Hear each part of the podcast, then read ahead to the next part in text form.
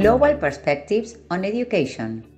Nace de la premisa de aportar ideas sobre la educación e internacionalización académica. Y las nuevas perspectivas que giran en torno a este tema. Tendencias. Impactos. Beneficios. Ante los cambios constantes que experimentamos, ha llegado el momento de debatir y aportar nuevos conceptos. Somos Open Metier y en este espacio invitamos a expertos, académicos, profesores, alumnos, emprendedores que saben de esto que queremos que ustedes conozcan. Willing to learn from others. Comenzamos. Bueno, hola a todos, bienvenidos otra vez. Eh, muy feliz de que podamos compartir este espacio al que llamamos Global Perspectives on Education y que la idea y el propósito es seguir hablando de la educación internacional, de los retos que se vendrán y más que nada generar este espacio para seguir internacionalizándonos, que se generen debates, diferentes opiniones, aún en esta etapa de, contingencia. Y tengo el gusto enorme de presentar a la licenciada Susana Borato, quien nos ha colaborado eh, en un trabajo en conjunto en programas académicos internacionales cortos en Buenos Aires, Argentina, em, con, una universidad y bueno, es un gusto enorme, Susana, como siempre, eh, compartir espacios de, charlas, de, apertura en, comunicación, en compartir diferentes ideas y me gustaría em, que te presentes, me gustaría darte la palabra. Muchas gracias Blanca por haberme convocado, la verdad que son gustos como siempre charlar contigo. Trabajé más de 30 años en educación superior, primero como docente universitaria, después como eh, eh, coordinadora en gestión eh, académica y finalmente, que fue lo que más me apasionó, creo, de toda mi carrera, fue la gestión en relaciones internacionales. Y con, con, con toda la pasión, porque realmente descubrí, tal vez promediando ya mi, mi, carrera profesional, descubrí mi verdadera beta, que eran las relaciones internacionales y la internacionalización. Y lo destaco muchísimo porque mm, siempre se notó tu gran esfuerzo en el área que, crezca la internacionalización de la educación, el trabajo en equipo, la coordinación entre los profesores, eh, los académicos con, nuestra labor eh, de la coordinación de los programas, eh, con los alumnos, la verdad que una, una amorosidad y un profesionalismo que lo quiero volver a agradecer y mis felicitaciones ante ello. Y mm, volviendo, bueno, a la, a la, irrupción de que se ha dado en, la educación, en, las diferentes instituciones educativas, en todas las, instituciones educativas en, modalidad presencial, eh, me gustaría saber eh, qué reflexiones te ha dado de esta irrupción de, las actividades de los, que, de los, que, participan en la vida educativa. ¿Qué puso en evidencia eh, esta contingencia sanitaria del COVID-19? Mira, Blanca, lo primero es, como ya dije en varias oportunidades, esta, esto fue una erupción como igual a la de un tsunami. Nos sorprendió a todos muy acomodaditos, muy tranquilitos, como que estábamos un poco um, inmóviles, y es cierto que nos conmocionó porque descubrió un montón de cosas. Descubrió que fallaba la tecnología, que faltaban programas académicos mucho más activos, mucho más innovadores, que faltaba un rediseño de toda la educación, pero al mismo tiempo creo que este sacudón permitió que nos diéramos cuenta que hay que repensar totalmente la educación superior. Creo que hay que repensar toda la educación, pero en este caso lo que nos interesa es la educación superior. Y este gran sacudón hizo sentir a la gente muy desvalida, muy atemorizada, porque de alguna manera estábamos cómodamente instalados en nuestro lugar de confort y esto nos sacó de nuestro lugar de confort y nos exige un gran esfuerzo, un esfuerzo de cambiar absolutamente todo, de mover desde la parte de grado a la parte, o sea, la parte de grado presencial a la parte de grado que se estaban haciendo algunos pequeños avances con la virtualidad, pero ahora descubrimos que todo necesita un cambio. No podemos pasar de la presencialidad a la virtualidad sin hacer cambios profundos en la educación y en el diseño de esa educación. Claro, y no solo un cambio a nivel profesional, sino a nivel emocional, ¿no? Una preparación en conjunta de un trabajo en equipo entre todos los profesionales, ¿sí? Justamente mencionabas, eh, eh, eh, antes de entrar en tema, mencionabas que a mí me gustaba trabajar en, equipo. Y trabajar en equipo no era trabajar con el equipo de relaciones internacionales, era trabajar con todos los estamentos de la todas las áreas, correcto. Y yo creo que este es el momento en que se redescubre la importancia de los departamentos.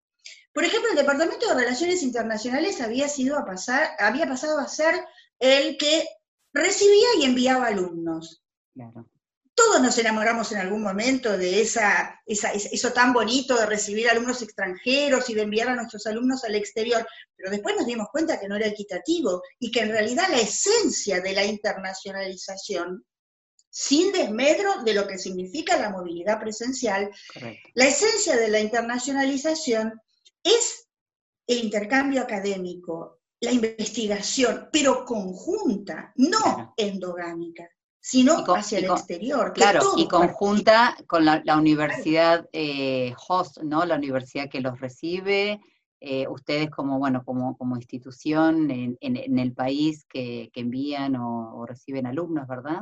Claro, claro pero eso además moviliza mucho porque eso hace cambiar la importancia de los diferentes departamentos. Eso hace evolucionar a otros. Y eso hace que el plantel docente, por ejemplo, se, tenga que hacer cargo de muchas cosas nuevas, de muchas innovaciones. Y eso, yo creo que la palabra clave en este momento es la innovación. Pero, ojo, porque para innovar se necesitan recursos y tecnología, recursos humanos y recursos tecnológicos. Claro, ahí es donde te quería preguntar, ¿cuáles, qué estrategias consideras que deban ser necesarias desde tu mirada para este nuevo paradigma que se viene desde, llamemos, la, virtualidad, la internacionalización en casa, el mundo virtual, ¿no?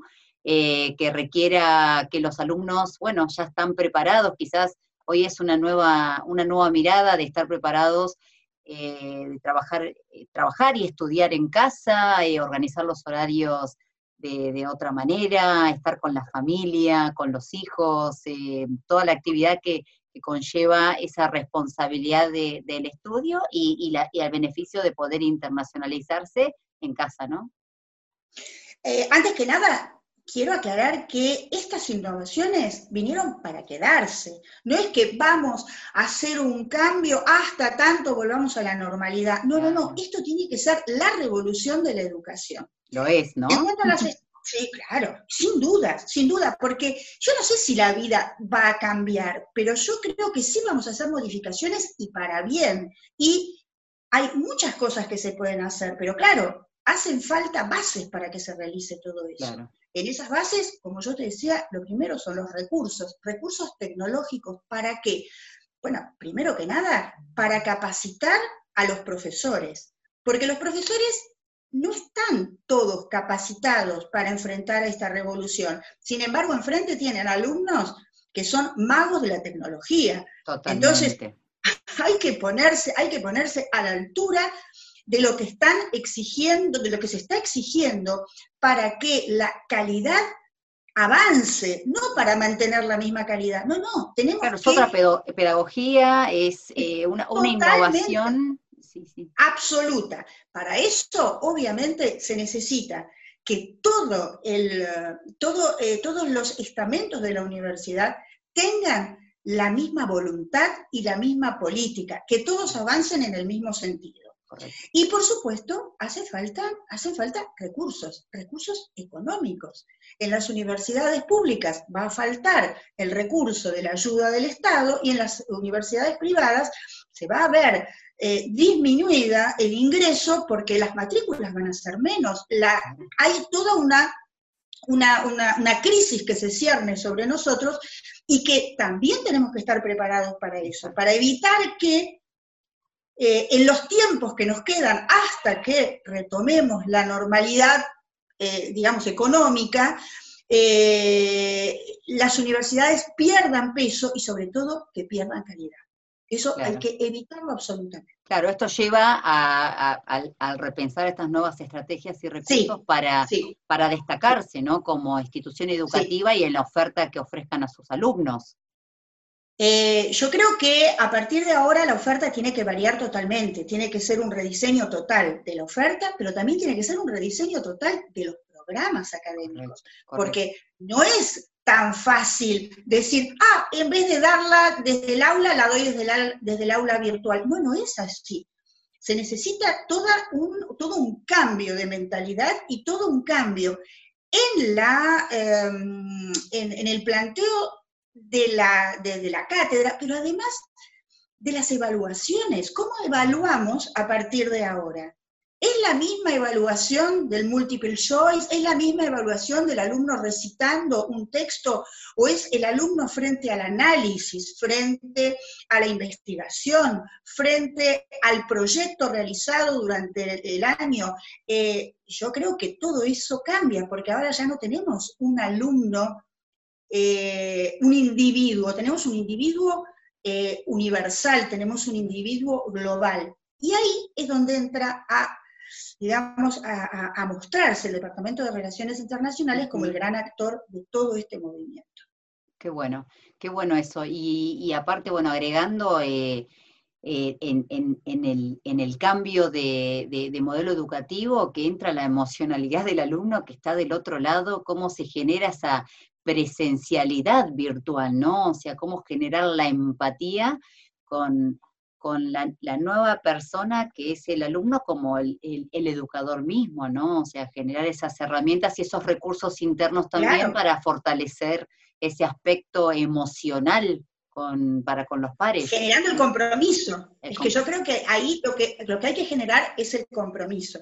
El compromiso con el alumno, no solamente en el en la clase que está presenciando y la evaluación que está realizando, sino involucrándose en eh, todo ese ámbito educativo y participando de todas las actividades que la universidad le ofrece, que van a ser muchas y que van a ser además, eh, como te decía antes, universales, o sea, no van a ser solamente del grupo al que pertenecen, sino en el cual van a participar universidades de otros países, alumnos con otras perspectivas, visiones diferentes, profesores con otras formaciones, eh, en contacto con sociedades, culturas, religiones diferentes que van a mostrar un mundo, yo creo, espero, un mundo más igualitario.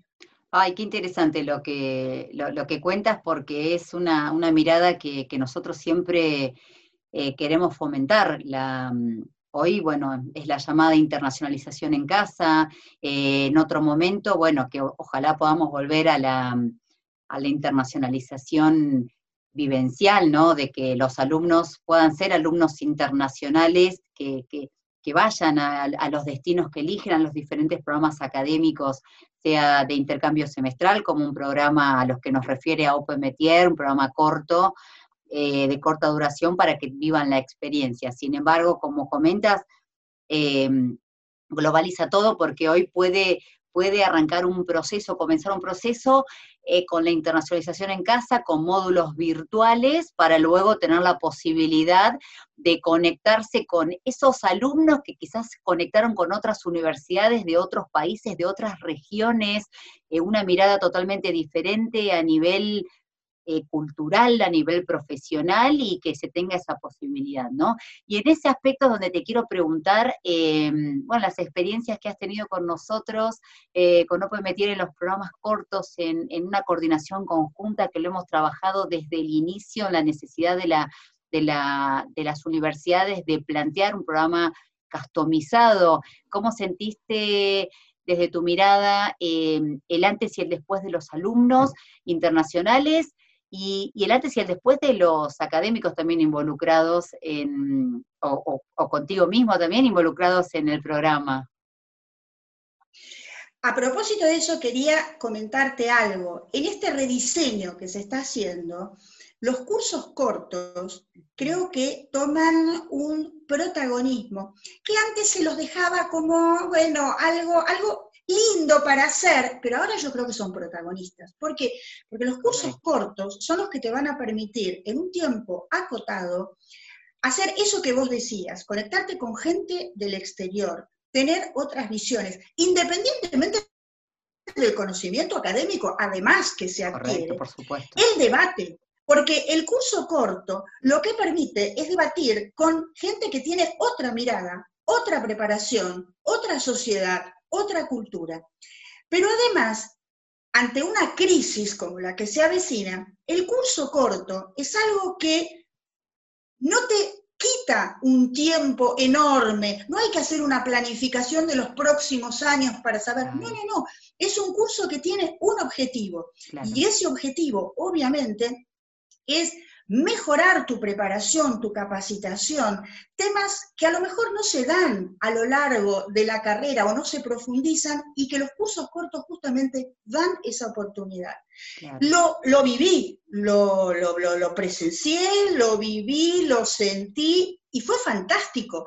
Fue fantástico porque... Por un lado teníamos una institución como Open Métier que cuidaba a los alumnos y por el otro el objetivo nuestro estaba centrado en la realización, y la realización como el verbo realizar, así, integralmente, ¿no es cierto?, de los conocimientos, uh, del intercambio, de la, de la sensación de estar viviendo en un país extranjero, eh, pero muy cuidados, muy, muy cuidados. Y la tranquilidad para las instituciones con esos cursos cortos que realiza Open Métier de saber que los alumnos están dispuestos a recibir todo lo que la institución quiere ofrecer. Qué bueno, maravilloso y me encanta que, compartas tu, experiencia, como siempre, en la internacionalización que tanto, tanto amamos, ¿no? Eh, yo creo que, son espacios, eh, y más que nada hoy, para seguir apoyándonos en, la internacionalización de la educación, las nuevas oportunidades que se avecinan, que creo que son muchas. Em, hoy es vivir en esta contingencia, transformándonos como seres, como profesionales. Y bueno, un agradecimiento, Susana, enorme de, esta participación de, en este espacio y espero que sean muchos más que, podamos seguir compartiendo. Muchas gracias, Blanca, por haberme convocado, te, lo, te reitero el agradecimiento y bueno, mucho éxito porque creo que en la internacionalización está el futuro de la educación superior. Muchas gracias. Y dejo tu correo si, si quieres, es Susi, Susi, Borato, con B y doble T. sí, Susi con y latina, Borato con B y dos T, arroba hotmail.com. Perfecto, ya sea en, las redes eh, que, se verá este espacio o que te quieran escribir para, algunas otras consultas, bueno, sé que ahí estarás en, el apoyo. A disposición. muchas gracias, muchas gracias Susana. al contrario, gracias. Adiós.